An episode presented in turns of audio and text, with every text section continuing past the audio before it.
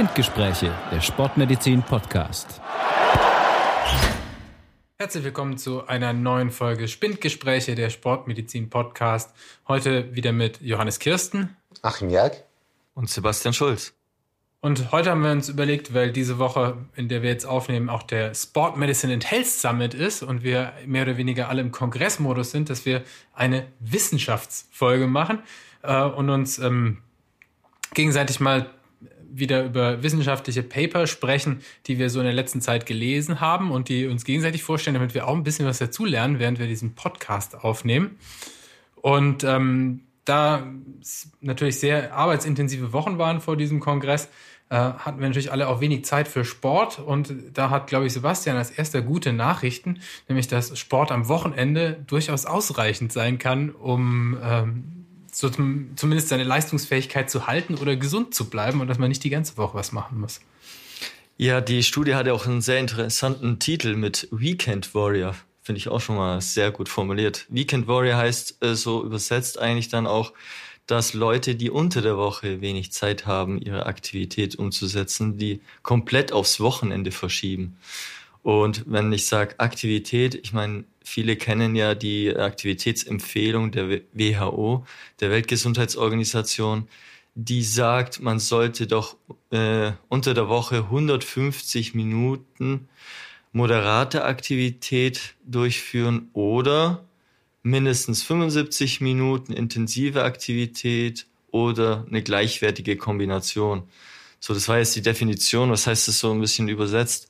150 Minuten moderate Aktivität, da kann man sich vorstellen, man soll äh, 150 Minuten in der Woche mal spazieren gehen, entweder mit dem Hund draußen Gassi gehen oder. Aber nicht am Stück. Also jeden Tag 30 Minuten wäre mehr als ausreichend. Und bügeln zählt übrigens auch. Moderat. Bügeln ist moderate Aktivität. Bügeln ist moderate Aktivität, ja. Was ist Golf? Das ist ein High-Intensity-Bereich. Ja. Je nachdem, wie man es ausführt. Bügeln oder Golf? Beides. Ja.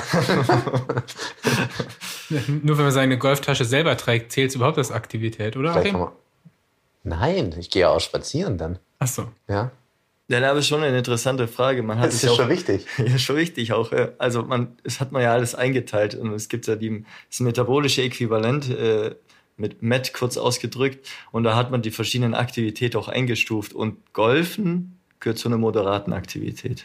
Was ist denn jetzt ein MET? Das metabolische Äquivalent setzt sich zusammen aus dem Arbeitsumsatz geteilt durch Ruheumsatz. Also quasi. Brauchst eine weiterreden, jetzt habe ich sofort verstanden.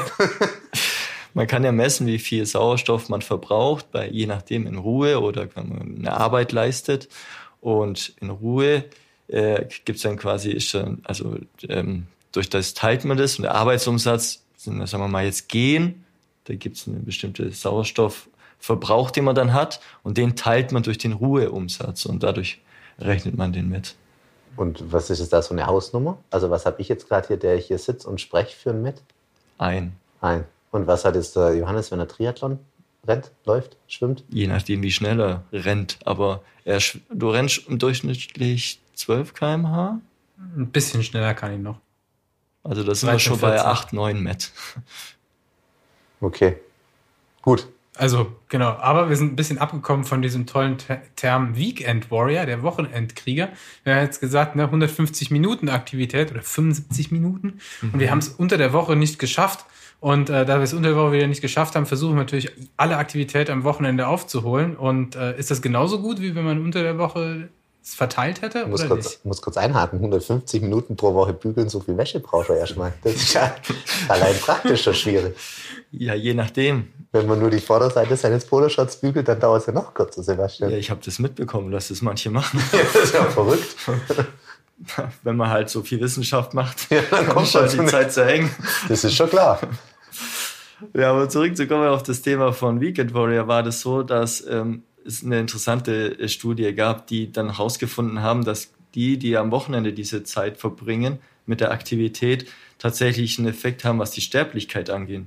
Und zwar in der Sterblichkeitssenkung. Also die WHO empfiehlt es ja komplett auf die Woche zu verteilen und die Weekend Warrior machen das komplett am Wochenende. Und das soll reichen schon, um die gleichen Effekt zu haben bezüglich der Sterblichkeitssenkung von 30 Prozent.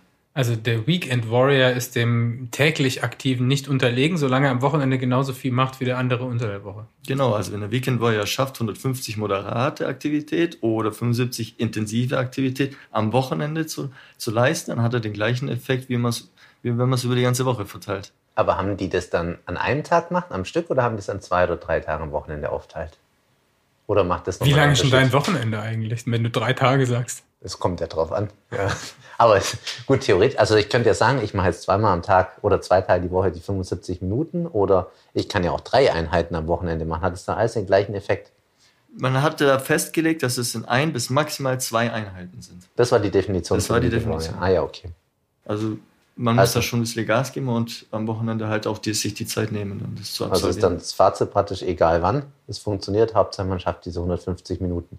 Ja, die gute Nachricht ist halt einfach, wenn du unter der Woche nicht zum Sport kommst, kannst du deine Risikosenkung für Herz-Kreislauf-Erkrankungen auch am Wochenende nachholen, indem du halt nur, wenn du einmal pro Woche Sport, Zeit für Sport hast, kannst du es immer noch schaffen, äh, zumindest die Risikoreduktion zum, zu haben. Was es natürlich für einen Trainingseffekt heißt, also ob man wirklich als Weekend Warrior besser werden kann und auch schneller laufen kann irgendwann oder irgendwas trainieren kann, das, darüber sagt das Paper nichts, oder? Also ich meine, wenn man jetzt an Ausdauersport denkt, es geht, ging ja in dem Paper nur um ähm, Effekt auf Sterblichkeit, oder? Es ging nur um Effekt um Sterblichkeit und äh, so ein bisschen das äh, Defizit oder die Limitation der Studie ist, dass man die, ähm, die Aktivität nur mit per Fragebogen erfasst hat. Also man hat jetzt auch keine Leistungsfähigkeit gemessen. Man kann jetzt nicht sagen, wie fit die mhm. wirklich auch gewesen sind. Und man hat nur am Anfang gefragt, wie aktiv sie waren. Man hat die Studie natürlich über längere Zeit äh, verfolgt. Ähm, wenn ich kurz schaue, das waren dann von 2009 bis 2000, äh, 1994 bis 2012 hat man die ja verfolgt und man hat nur am Anfang, wie gesagt, die Aktivität gefragt und nicht am Ende. Das heißt, es könnte sein, dass sie am Anfang viel gemacht haben und später weniger. Aber trotzdem waren die Daten soweit stabil, um trotzdem die Aussage zu treffen, dass die, die viel aktiv waren, trotzdem ein sehr, also 30 Prozent Senkung der Sterblichkeit hatten. Und man kann es auch ein bisschen untergliedern. Johannes, du hast ja gerade gemacht auf Herz-Kreislauf-Erkrankungen. Man hat auch auf onkologische Erkrankungen geschaut. Und bei onkologischen Erkrankungen, da ähm, hat man natürlich auch diese, die, den Effekt auf die Sterblichkeit. Aber was man noch mehr daraus gefunden hat bei der onkologischen Erkrankungen, dass je mehr du machst, also je länger du die Aktivität äh, über die Woche verteilt, jetzt nicht nur am Wochenende, sondern über die Woche verteilt, du einen größeren Effekt hast. Und das war für mich, der ja viel in dem onkologischen Bereich arbeitet, so das Interessante, dass eigentlich je mehr du machst, auch wenn das über die Woche verteilt ist, umso besser ist der Effekt dann. Gibt es irgendeinen, oder treffen die dann eine Aussage, dass es irgendwie so einen Ceiling-Effekt, also eine Decke gibt, über der ähm, mehr körperliche Aktivität nichts mehr zur Risikoreduktion beiträgt? Weil das habe ich immer so im Hinterkopf, ne? es ist ja nicht immer viel hilft viel, wenn man irgendwie mehr als Stimmt, wir haben da schon mal zum allerersten Podcast mit Marco damals schon drüber geredet, gell? Genau. dass das so ein, so ein Mittelding ist, aber ein bisschen mehr würde ja, glaube ich, noch helfen, aber zu viel mehr dann auch nicht mehr, was genau. die Risikoreduktion anbelangt. Genau, so die, es war irgendwo um sechs Trainingseinheiten pro Woche und danach bringt ja. mehr auch nicht mehr mehr. Ja. Ähm, also man hat jetzt da eigentlich nur drei Einstufungen gemacht. Das heißt, die, die äh, quasi, ne, vier, die gar nichts gemacht haben, die äh, ein bisschen was gemacht haben, dann welche, die ähm, moderat aktiv waren und neben diese, also äh, nicht moderat aktiv, sondern die die WHO-Empfehlung äh, eingehalten haben von der Gesamtzeit und die Weekend Warrior. Es, und dann gab es jetzt keine Unterscheidung, ob das jetzt über 300 Minuten in der Woche waren, also wenn du die 150 hattest, dann war es die Empfehlung, hast du eingehalten. Es gab jetzt nicht nochmal eine Unterteilung in äh, 450, genau. wobei das für einen Weekend Warrior dann auch irgendwann schwierig wird. Aber eben die gute Nachricht ist, man kann äh, sozusagen seine gesundheitlichen Effekte durch, durch Sport auch erreichen, wenn man nur am Wochenende Sport macht. Genau. Das ist eigentlich die Kernbotschaft. Und also was auch noch interessant war, äh, man wollte ja eigentlich vor allem auch herausfinden, ja, äh, bezüglich Steuerung, also wie häufig oder welche Intensität oder welche Dauer, ob das auch noch einen Effekt hat. Und man hat halt herausgefunden, dass ähm, es genauso einen Effekt hat, wenn man jetzt unter der Woche fünfmal ähm, äh, die 30 Minuten äh, aktiv ist oder am Stück jetzt wie beim Weekend Warrior die Aktivität durchführt. Das hat durch trotzdem immer noch deinen Effekt bezüglich Sterblichkeit. Auch was vor allem jetzt, ähm, wenn man es jetzt nicht schafft, diese 150 Minuten zu erreichen, selbst wenn man 100 Minuten äh, die Woche macht, ist es immer noch besser, wie, wie gar nichts machen. Ja. Gute Nachrichten für den Golfspieler, dessen Partie natürlich äh, am Wochenende 150 Minuten dauert, aber unter der Woche in 30 Minuten Abschnitten nicht umsetzbar ist. Das ist richtig, ja, das ist richtig.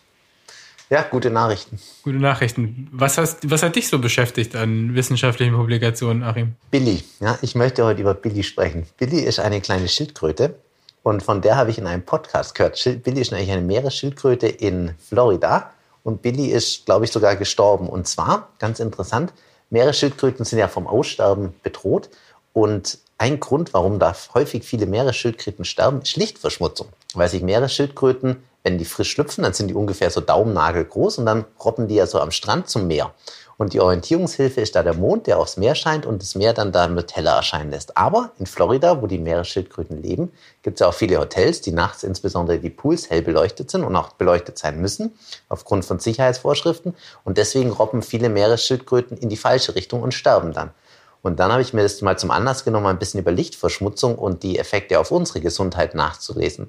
Und das ist ein ganz interessantes Thema. Ich habe zum Beispiel eine Publikation gefunden, in der konnte gezeigt werden, dass Leute, gerade Schichtarbeiter waren das, die also ähm, einen gestörten Tag-Nacht-Rhythmus haben und dann halt auch zu der Zeit schlafen, wo eigentlich helles Tageslicht draußen ist, ein erhöhtes Risiko haben für Herz-Kreislauf-Erkrankungen, insbesondere dieses chronische Coronarsyndrom oder die Arteriosklerose, also Gefäßverengungen und Gefäßengstellungen an den Herz Gefäßen, die dann auch zum Herzinfarkt führen können.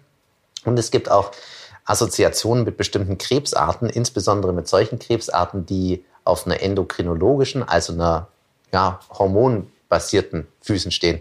Insbesondere das Prostatakarzinom, also der Prostatakrebs beim Mann, beziehungsweise Brustkrebs bei der Frau.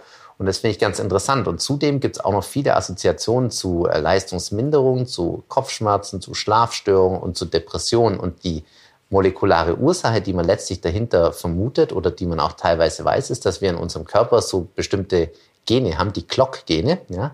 Die Abkürzung steht für irgendwas, was ich nicht mehr weiß, aber Clock mit Uhr und Tageszeit und Nacht kann man sich schon mal merken.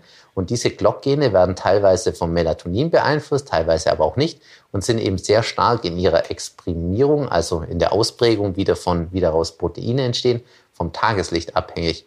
Und das ist sozusagen die molekulare Ursache. Und wenn man jetzt so ein verstärkt nächtlicher Bestrahlung ausgesetzt ist, gerade wie das in Großstädten der Fall ist, dann kommt es zudem auch noch zu proinflammatorischen, also die Entzündung fördernden Freisetzung von Substanzen, wie zum Beispiel dem Interleukin 1 Beta, das wir gut kennen von unserer Post-Covid-Folge, wo wir das auch häufig im Labor sehen, aber auch zum Interleukin 8 und zum ähm, TNF-Alpha, also alles so proinflammatorische Moleküle. Also entzündungsfördernde Botenstoffe. Genau, die Entzündung und die letztlich dann ja auch erklären, warum man gerade so ähm, Effekte auch an den Arterien sieht, wie zum Beispiel diese Koronarsklerose, die ja letztlich auch immer einen entzündlichen Teil dabei hat.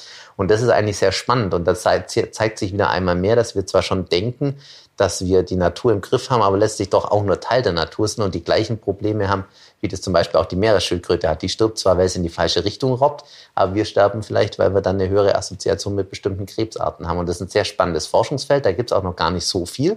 Aber ich finde es insgesamt sehr interessant. Und jetzt könnte man sich natürlich überlegen, was ist denn jetzt das Problem eigentlich? Oder ja, ich überlege die ganze Zeit, ich habe doch Rollläden nachts. Genau, letzten Endes ist es richtig. Du kannst ja dein, du kannst dein Schlafzimmer auch abdunkeln und entgehst der Lichtverschmutzung ein Stück weit. Aber es gibt ja auch so eine Lichtverschmutzung, die du vorher hast, bis du ins Bett gehst, zum Beispiel. Ja? Du liest zum Beispiel noch kurz, bis da Licht exponiert oder du schaust noch kurz aufs Smartphone, das ja einen hohen Blaulichtanteil hat. Und das unterdrückt letztlich alles die Synthese von Melatonin.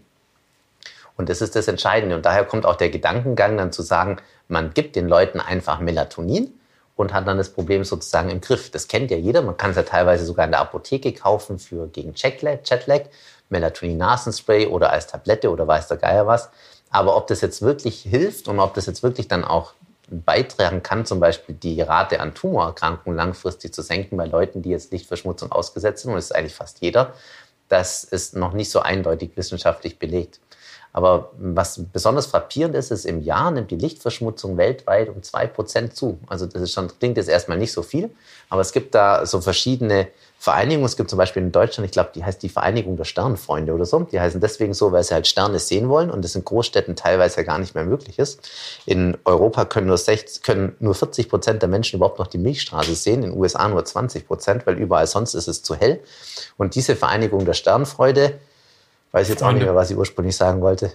Ich bin auch gedanklich immer noch bei diesen armen Schildkröten, ehrlich gesagt. Ja, die Schildkröten, das ist ein großes Problem. Was ja, machen die denn, wenn be bewölkt ist und der Mond gar nicht zu sehen?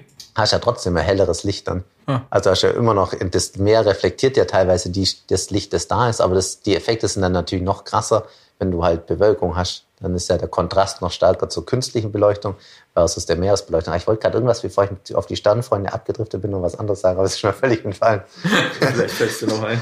Du, hast gesagt, dass die, du hast gesagt, dass die Lichtverschmutzung immer weiter zunimmt. Ja, genau. Ja die Lichtverschmutzung, ich glaube, das war es eigentlich auch. Die Lichtverschmutzung nimmt immer weiter zu. Ja, und die ja, Effekte ich kann die Milchstraße, ich, kann, ich habe die Milchstraße in Europa noch nie gesehen. Ja, das ist eben auch so ein Grund, weil wir natürlich oft dann lebt, denkt man zwar, man lebt in einer Kleinstadt wie Ulm, aber wenn man sich die jetzt mal von außen anschaut oder mal auf einen Hochstress hier in Ulm hochfährt und mal aufs Industriegebiet schaut, dann sieht man, was da für ein riesen Lichtkegel drin ist. Und dass man jetzt die Sterne so richtig sieht in der Großstadt, ist tatsächlich eine, eine Seltenheit. Also ich kann ja sagen, bei mir ist das SSV-Stadion schuld, wenn abends ein Winterspiel ist. Ja, das ist, da muss der Sebastian diese, diese Lichtmasten. Sagen, aber Oder wenn die trainieren. Ja, da ist auch laute Musik dabei. Das hast du ja schon mal gesagt. Dann auch Lärm. Belästigung. Belästigung, ja. Ja, also aber, das ist echt ein, ein, sehr spannendes Thema. Aber Lichtverschmutzung können wir festhalten, schadet nicht nur den Schildkröten, sondern auch den, den Menschen eigentlich. Weil unsere, ja. und die Hypothese, die dahinter steht, warum es das tut, ist, dass unsere hormonellen Taktgeber, also die ja im Prinzip ja. eben vom Tag-Nacht-Rhythmus abhängen, also davon, dass es halt auch tatsächlich dunkel wird, gestört sind durch die viele Licht, dem wir ausgesetzt Richtig. sind. Und es haut ja auch in diese Kerbe, dass man abends nicht mehr aufs Handy ja. Und das wiederum, sollen. dass diese Rhythmik durcheinander kommt. Man sagt ja immer, nachts ist so der Teil, ist so der Reparatur, die Reparaturzeit für den Körper, wo das Immunsystem sich um sich selbst kümmern kann, Regeneration und so weiter. Und das wird alles dadurch verhindert, indem man praktisch ja, dieser Lichtverschmutzung ausgesetzt ist. Und dadurch werden halt dann auch die Entzündung fördernde Substanzen freigesetzt. Und ja, das ist eigentlich so der Mechanismus, den man vermutet. Das ist alles noch ein bisschen in der, in der Schwebe und wird gerade viel erforscht. Aber es ist insgesamt spannend und man vermutet auch oder konnte es sogar stellenweise zeigen, dass das auch mit dem Insektensterben zusammenhängt. Also man kennt es ja, die berühmte Motte, die um das Licht kreist. Das ist genau der Effekt. Da gibt es auch diese auch, Lampen, die schön, diese Fallen. Diese richtig, die Motten, die sterben dann, oder viele Insekten sterben durch die Straßenbeleuchtung, weil die alle zum Licht hinfliegen, die können gar nicht anders. Deswegen wohnen die Spinnen und, auch unter der Laterne. Genau, die sind ja nicht blöd, aber die Insekten würden auch so sterben, weil die dann einfach völlig entkräftet, Fressfeinden zum Opfer fallen oder direkt vor Ort sterben. Und was auch sehr spannend ist, das betrifft sogar Bäume. Also man hat ja in der, oft in der Stadt auch Bäume, die angestrahlt werden. Und die Bäume werden viel seltener bestäubt als andere Bäume von Insekten und sie tragen auch viel weniger Früchte und sind insgesamt ein bisschen empfänglicher gegenüber Umwelteinflüssen. Also es betrifft tatsächlich jeden in der Natur und der Mensch ist halt auch ein Teil der Natur. Also nachts sollte die Stadt eigentlich das Licht abschalten. Ja, da gibt es auch so eine Kleinstadt in, irgendwo in Norddeutschland, die haben so eine App dann entwickelt, die so ähnlich funktio funktioniert wie so ein Bewegungsmelder. Also die Stadt ist nachts praktisch dunkel, aber wenn man heimkommt, drückt man dann auf die App und dann geht die Straßenbeleuchtung in der, in der Straße, in der man sich gerade befindet, an. Weil man denkt ja immer, dass das auch mit der Sicherheit zusammenhängt. Also dass man, wenn man viel Licht hat, alles sicherer ist. Man kennt diese Baumarktparkplätze, die nachts beleuchtet sind oder den Ikea. Aber dafür gibt es gar keine wissenschaftliche Evidenz, dass dann mehr oder weniger Verbrechen passieren, nur weil die Straße beleuchtet ist. Auch ganz spannend. Vielleicht auch ein bisschen schwer zu untersuchen, aber es gibt auf jeden Fall keinen wissenschaftlichen Beweis dafür, dass Licht jetzt Verbrechen verhindert. Ja, eher die Lichtsensoren dafür, die sind ja eigentlich am geeignetsten, wenn alles dunkel ist und dann kommt der Einbrecher und dann leuchtet das Licht auf. Ja, dann sieht er halt besser, wo er hin muss. Ja. ja. Aber dann hat man dann da zwei Fliegen mit einer Klappe geschlagen. Jetzt ich das ist ja der König der Überleitung. Ja. ja. Aber was Lichtverschmutzung angeht, also ich, jetzt, da komme ich zum Thema wieder im Fußball, jetzt Lichtverschmutzung, jetzt komme ich aufs Handybildschirm. Und Handybildschirm, das mhm. ist ja auch immer so, so ein Faktor, wo die Spieler dann auch oft erstmal dran sitzen und wo man äh, gelesen hat, dass eigentlich diese, diese dieser ständigem Ausgesetztsein des Handybildschirms nicht unbedingt förderlich ist für die Leistungsfähigkeit, vor allem wenn es direkt vom Spiel ist oder auch vom Training. Deswegen haben wir jetzt auch in der Jugend haben wir das eingeführt, dass quasi es in der Kabine schon ein Handyverbot gibt. Oh, da waren die Eltern aber feiern dafür, oder? Ja, also bis, am Anfang wurde das ein bisschen diskutiert, aber dann wurde das als Regel und als hm? Pilotprojekt erstmal aufgesetzt, ob das fun funktioniert. Und wir haben gesagt, auf dem Platz gibt es auch nur ein Handy und das hat quasi der Trainer, falls irgendwie Notfall ist. Aber ansonsten vor dem Training in der Kabine, während dem Training und direkt nach dem Training, bis man quasi aus der Kabine geht, ist das Handy aus. Drum erreiche ich dich nie, wenn du beim SSV bist. Ja, ich bin ja Trainer, deswegen ich darf ja mein Handy also ich dachte nur ein Trainer darf. Ja, aber nee, da, das ist ja nicht untersucht, aber wir haben eben diese Publikation vor einigen, irgendwann letztes Jahr gesehen, wo gezeigt wurde, dass eben die Ko Konzentrationsfähigkeit und die für eben komplexe Spielabläufe und sowas bei Fußballern ähm, dadurch eben weil die halt äh, mental ermüdeter sind, wenn sie ständig am Handy sind, dadurch schlechter wird. Und deswegen sollten die halt nicht so viel, erstens nicht so viel FIFA daddeln zu Hause an der Konsole und zweitens nicht die ganze Zeit aufs Handy starren, weil das nämlich mental erschöpft und dann die Spielleistung bzw. die Trainingsleistung beeinträchtigt. Einfach mal ein Buch lesen. Ja, und was das nächste ist, ist ja nicht nur die, die Leistungsfähigkeit, sondern auch der Schlaf, der negativ beeinflusst wird. Ja. Weil viele zocken ja dann oder spielen auf ihrer Konsole stundenlang und schlaf, wollen danach direkt einschlafen. Und dieser Schlaf ist oft nicht so effektiv, vor allem wenn man da direkt davor noch an, vor dem Bildschirm gesessen ist. Und wir haben ja in unserer Re Regenerationsfolge auch besprochen, dass das einzige evidenzbasierte Regenerationsmittel, das garantiert funktioniert, ein erholsamer Schlaf ist. Ja. Womit wir wieder bei der Lichtverschmutzung sind. Jetzt haben ja. wir uns im Kreis äh, gedreht. Das ist nämlich genau. Wie die Motte ums Licht. Das abgedunkelte Schlafzimmer mit guter Temperatur ist einfach und eine gute ins Bett geh Routine ohne Handy ähm, und blaues Licht ist eigentlich elementar für den Sportler. Ja. Damit er und im besten Fall kein Fernseher im Schlafzimmer. Das wäre noch besser. Ja, das stimmt. Wer von euch hat einen Fernseher im Schlafzimmer? Ja, leider. Echt? Ja, passt bei uns mhm. gar nicht rein. Also, dann bist du der Einzige in der Runde mit Fernseher im Schlafzimmer. Ja, stimmt. Ja gut, ich komme so spät ins Bett, da schläft meine Frau schon meistens. Dann kannst du PS4 spielen, oder? Ja, ich, ich hätte mal gerne eine. Außerdem gibt es ja schon PS5. Das weiß ich doch nicht. Ich, doch ich hatte leider auch nie eine Konsole. Aber wer weiß, was sonst passiert wäre. Du bist mit den Insekten ums Licht rumgeschwommen. Ja, genau.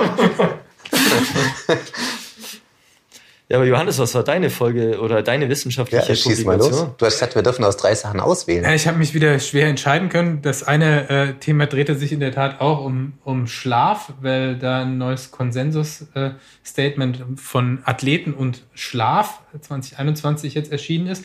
Das ist eigentlich nicht so spannend, weil da haben wir eigentlich schon den Großteil jetzt besprochen, weil die evidenzbasierte Empfehlung für guten Schlaf, die besteht im Wesentlichen aus dem, was man unter guter Schlafhygiene ähm, eben kennt. Gut. Da erschließt sich jetzt nicht mehr so richtig viel. Ähm, dann habe ich, äh, weil wir uns ja immer so gerne mit Intervalltraining beschäftigen, oder ich mich so gerne mit Intervalltraining beschäftigen, der Achim, äh, weiß nicht, ob du das so tust. Ähm, Nein, ich finde das furchtbar, muss ich sagen. Ja, das ist anstrengend. Habe ich mich eben damit beschäftigt, habe ich eine Publikation gefunden, wo es äh, eben darum geht, was tue ich eigentlich in Phasen, wo ich weniger trainieren kann, ähm, kann ich da den Leistungsverlust sozusagen klein halten, indem ich äh, gezielte Intervalltrainings in mein, äh, mein Training integriere. Oh, das ist vielleicht doch interessant. Ja, gell? Ja, und was ist das dritte? Und das äh, dritte, da geht es um ketogene Diät. Oh. Also High Fat, Low Carb. Was nehmen wir, Sebastian? Ich bin immer ein Fan von Intervallen. Also. Gut, ich, ich finde es auch ganz interessant. Erzähl uns was über die Intervalle.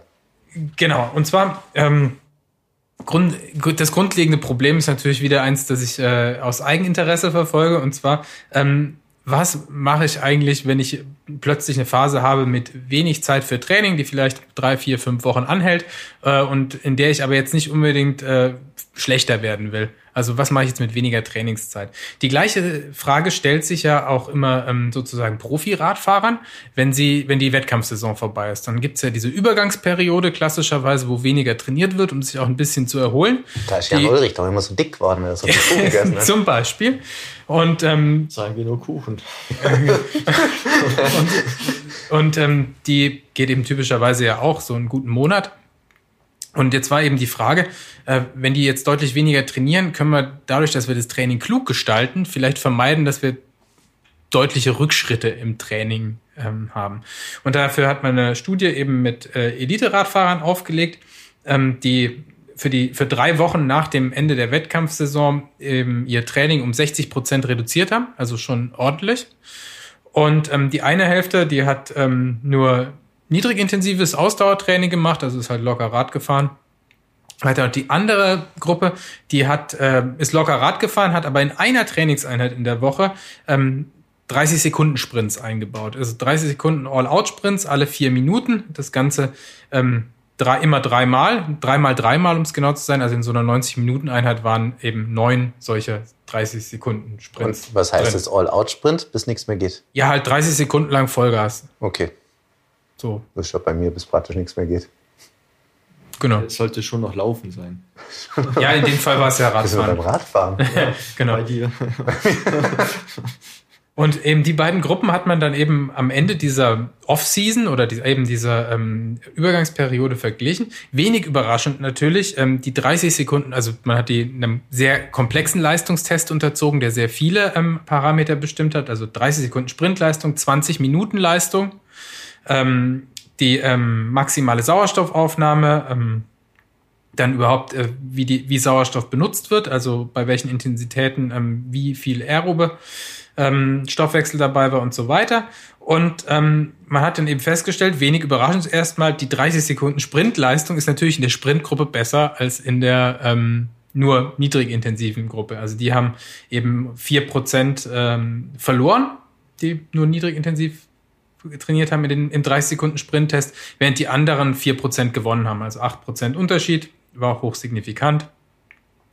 Interess und wenig überraschend. Interessant war aber auch, dass diese wichtige 20-Minuten-Leistung, ähm, also das ist das, was die äh, meisten ähm, Amateur-Triathleten unter Functional Threshold Power, also FTP, ja, ähm, kennen, äh, dass diese 20-Minuten-Leistung bei denen, die die Sprints gemacht haben, äh, stabil geblieben ist, während sie bei den anderen um drei Prozent zurückgegangen ist. Also quasi man konnte durch diese 30 Sekunden Sprints zumindest seine FTP konstant halten und man konnte auch eben seine Ökonomie letztlich, also seine, ähm, äh, seine, wie man den Sauerstoff eben verwertet hat, ebenfalls konstant halten, während sie in der nur Low-Intensity-Gruppe runtergegangen ist. Die Sauerstoffaufnahme, die maximale, ist bei beiden Gruppen gleich geblieben. Dafür war der Zeitraum wahrscheinlich zu kurz. Aber ähm, die eben die Schlussfolgerung daraus ist eben, wenn man wenig Zeit hat, dann sollte man letztlich oder eben in so einer Übergangsperiode steckt, dann sollte man halt nicht nur locker trainieren, sondern sollte halt auch ähm, zumindest in einer oder es ist ausreichend in einer Trainingseinheit pro Woche so Sprints zu machen, um seine Leistung zu halten. Und das äh, finde ich eigentlich jetzt schon ganz interessant, weil ähm, das bedeutet halt einfach, wenn ich jetzt äh, in den einfach mal weniger Zeit habe fürs Training, dann ähm, mache ich es nicht nur locker, sondern dann versuche ich wenigstens einmal pro Woche nochmal richtig Gas zu geben und äh, habe damit sehr gute Chancen über immerhin drei Wochen lang meine wichtigsten Leistungsparameter zu halten. Und das ist für mich deswegen auch interessant, weil äh, man immer so im Hinterkopf hat, wenn man auch nur einen Tag nicht trainiert als Ausdauersportler, hat man ja schon Angst, dass man schlechter wird. Wenn man zwei Tage nicht trainiert, kriegt man ja schon die Krise und nach einer Woche denkt man ja, man fängt bei Null an. Aber das ist natürlich eigentlich nicht der Fall. Deswegen muss ich mir das immer wieder in Publikationen raus und das nicht so ist. Sonst glaube ich es nämlich auch nicht. Ja, aber ich finde schon immer wieder interessant, wie, wie immer mehr herauskommt, dass so, so, so diese kürzeren Trainingseinheiten, quasi mit dieser Intervallgestaltung, dass die dann immer noch den Effekt haben und oft auch, ähm, ich sag mal, kompensieren quasi die Zeit, die du vielleicht nicht hast, aber trotzdem vielleicht um deine Leistung zu halten, gerade bei drei Wochen. Und ich finde es auch immer wieder spannend, weil jetzt ist jetzt gerade auch so eine Quarantänephase bei vielen Fußballern. Und da finde ich es auch immer gut, oder ich gebe denen auch viele Intervalltrainingseinheiten mit, weil ähm, wir, die sind ja in Quarantäne und hoffentlich nur kurz, aber trotzdem, dass sie da wenigstens ihre Leistung erhalten können. Und die, äh, oft ist es so, dass sie haben nur begrenzte Verfügbarkeit von ähm, Trainingsmitteln. Ja. Von Trainingsmitteln, ja. Und da ist halt einfach ein Fahrrad doch das, oder Spinningrad das eigenste, was sie in ihrem Zimmer haben, um ihr, ihre Trainingseinheiten durchzuführen. Und da finde ich immer der Intervalltraining ganz gut und geeignet. Aber es hilft ja nur dann beim Ausdauertraining, jetzt in dem Fall, ne? Ja, ja es wurde natürlich auch, es wurden Elite-Radfahrer untersucht. Die hatten eine mittlere ja. Sauerstoffaufnahme von 74 Milliliter pro Kilo. Ja, wenn man das schon erhalten kann, also das ist schon, die, also muss schon einiges ja. dafür tun. Genau, und das sagt, also wie gesagt, es geht halt langsamer rückwärts, als man denkt, und man kann es eben durch gezielte Intensitäten halt auch äh, gut aufrechterhalten, ohne dass dieser Umfang noch so groß ist. Man darf mhm. ja nicht vergessen, ne, der Eingangstest war direkt am Ende der Wettkampfsaison, also Peak. Ja, und dann haben sie ja, beide Gruppen haben ja ihren Gesamtumfang um 60 Prozent reduziert. Also sie haben ja insgesamt sowieso deutlich weniger trainiert. Ne?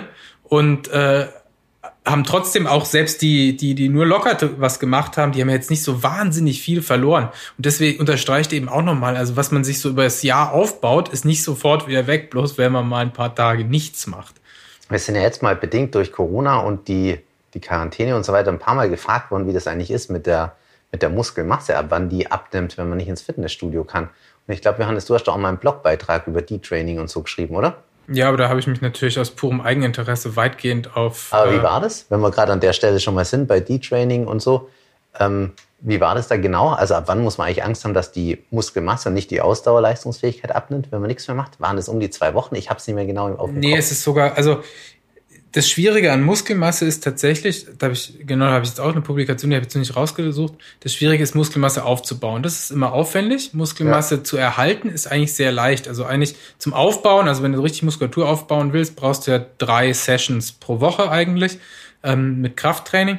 Und äh, um Muskelmasse zu erhalten, reicht eigentlich eine pro Woche vollkommen aus. Also das ist schon mal, sieht man überhaupt diesen diesen Unterschied äh, ja. in dem, was eigentlich erforderlich ist. Und das ist eigentlich auch die gute Nachricht für die in Quarantäne, das, oder nicht in Quarantäne, aber die, wenn die Fitnessstudios zu sind, dass man halt auch mit wenig Krafttraining oder Krafttraining mit eigenem Körpergewicht die erreichte Masse eigentlich schon gut halten kann. Aber, ich, aber gilt es auch, also für Bodybuilder würde ich jetzt das, also ich glaube, die müssen schon öfters trainieren. Gut, wir jetzt, das sind jetzt. Kannst du wahrscheinlich auch nicht jeden kleinen Muskel dann so perfekt trainieren mit Eigengewicht, ne, wie es im, wie es im Studio mit der ja. möglich ist. Also ich glaube, dass es ja, ich sag mal so, für, für welche, die jetzt so Hobby-Sportler sind und ins Fitnessstudio gehen, da, da würde ich das definitiv auch so unterschreiben. Aber ich glaube, so für, für Bodybuilder, da wird es dann schon schwierig. Ich glaube, die müssen dann schon dreimal die Woche gefühlt dann auf jeden Fall was machen, auch wenn es nur moderat ist.